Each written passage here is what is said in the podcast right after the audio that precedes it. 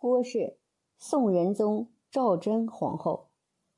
郭皇后，宋仁宗赵祯的皇后，应州京城人。郭后出身官宦之家，祖父郭崇官至平卢军节度使，父亲郭允恭历任寿殿直、安德军节度使、中武军节度使兼侍中，官至崇仪副使。母李氏，郭皇后是他们的次女。宋仁宗明道二年隆冬的某一天，郭皇后糊里糊涂的抓伤了宋仁宗赵祯。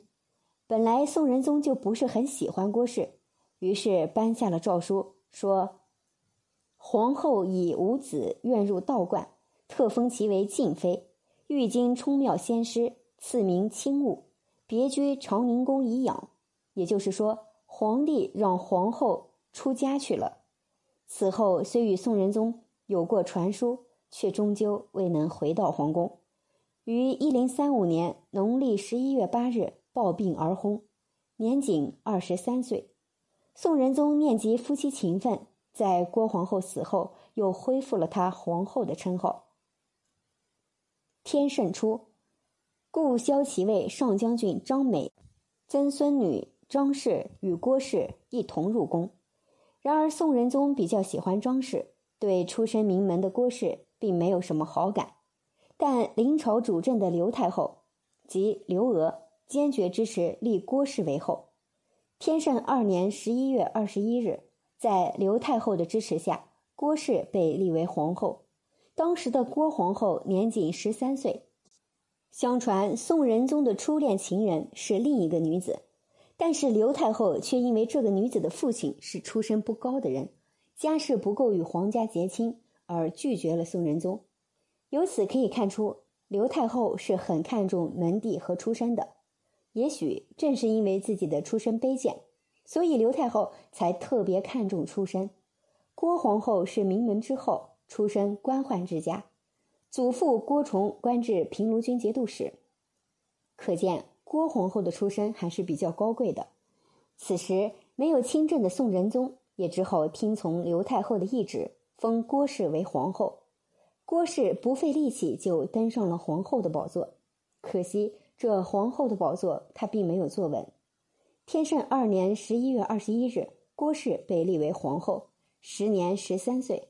由于年纪尚幼，不免在为人处事上很幼稚，太过自我，又仗着有刘太后给自己撑腰，以及太后对自己的宠爱。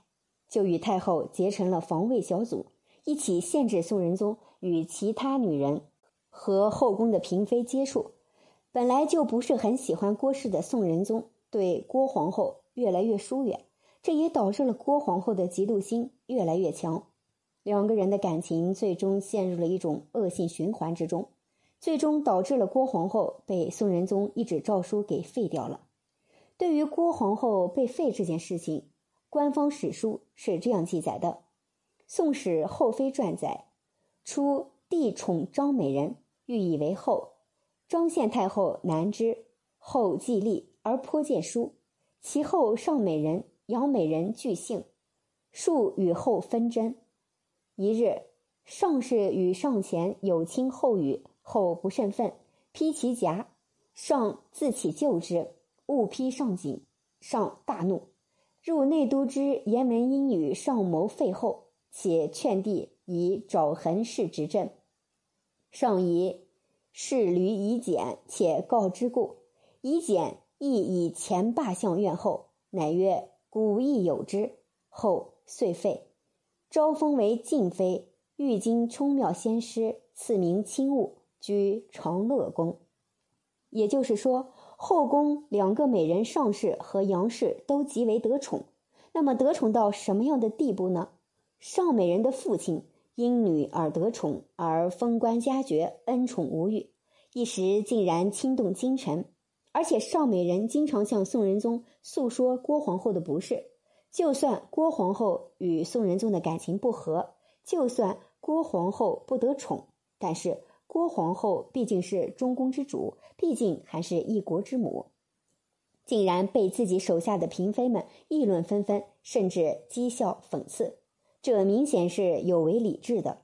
可是宋仁宗却不加以管制。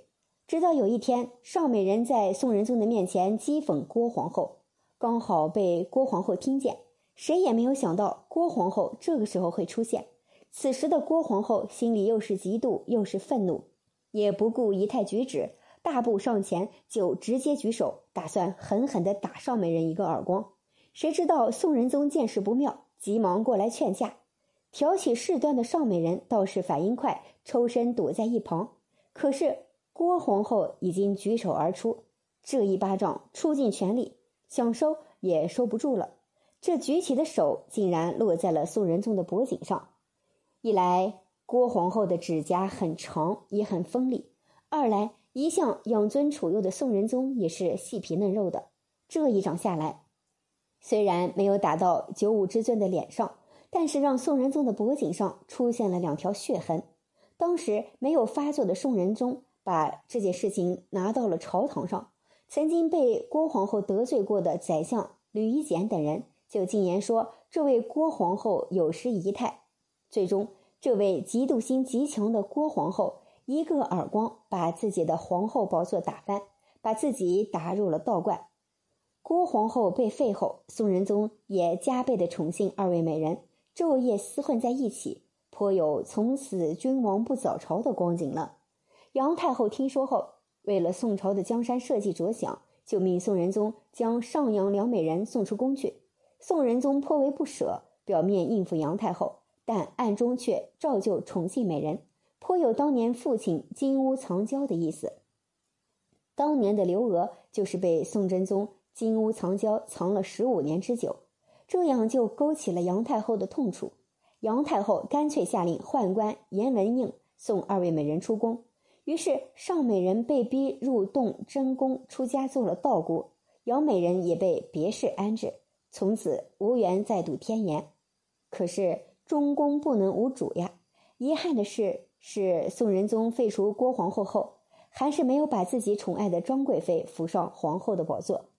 登上皇后宝座的是曹氏，这个曹氏也不得宠，而且干涉朝政，宋仁宗不愿与他亲近。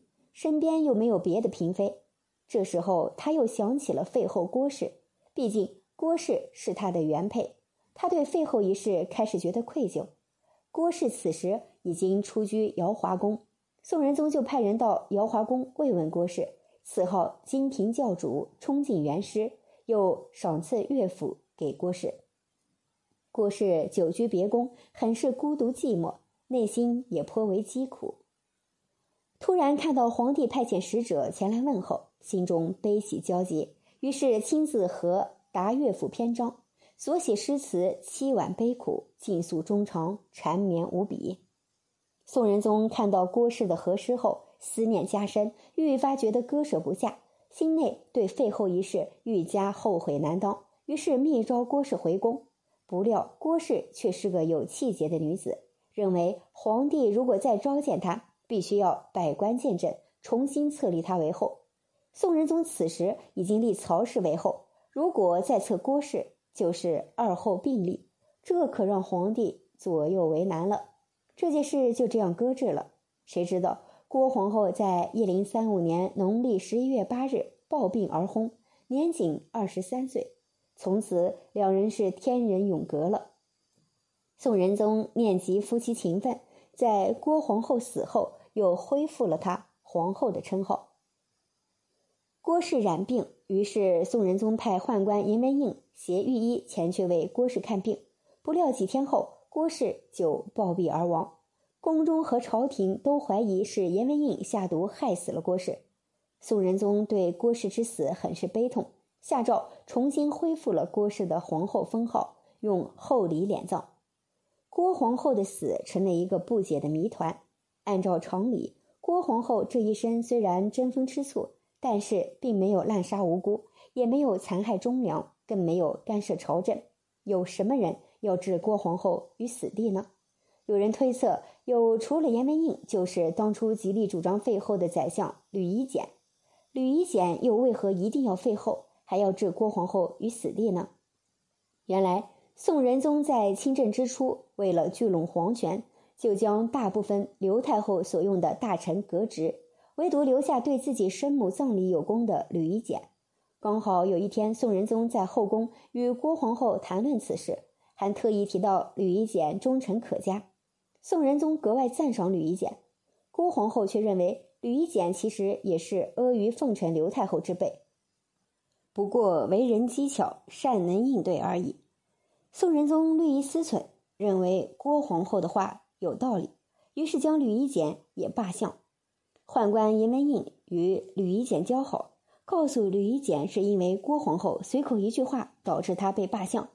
吕夷简得知后愤恨异常，从此就记恨了郭皇后。在自己官复宰相之后，就借着耳光风波极力主张废后。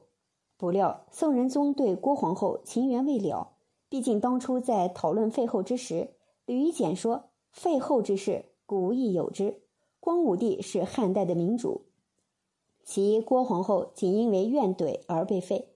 何况今日皇后打伤了陛下。话都说到这个程度上，而宋仁宗却回答说：“皇后虽然可恨，但废后一事却有干情义。”可见宋仁宗将郭皇后接回皇宫，郭皇后再次得宠也是有可能的。思虑及此，吕夷简怕郭皇后报复，只好将郭皇后毒死。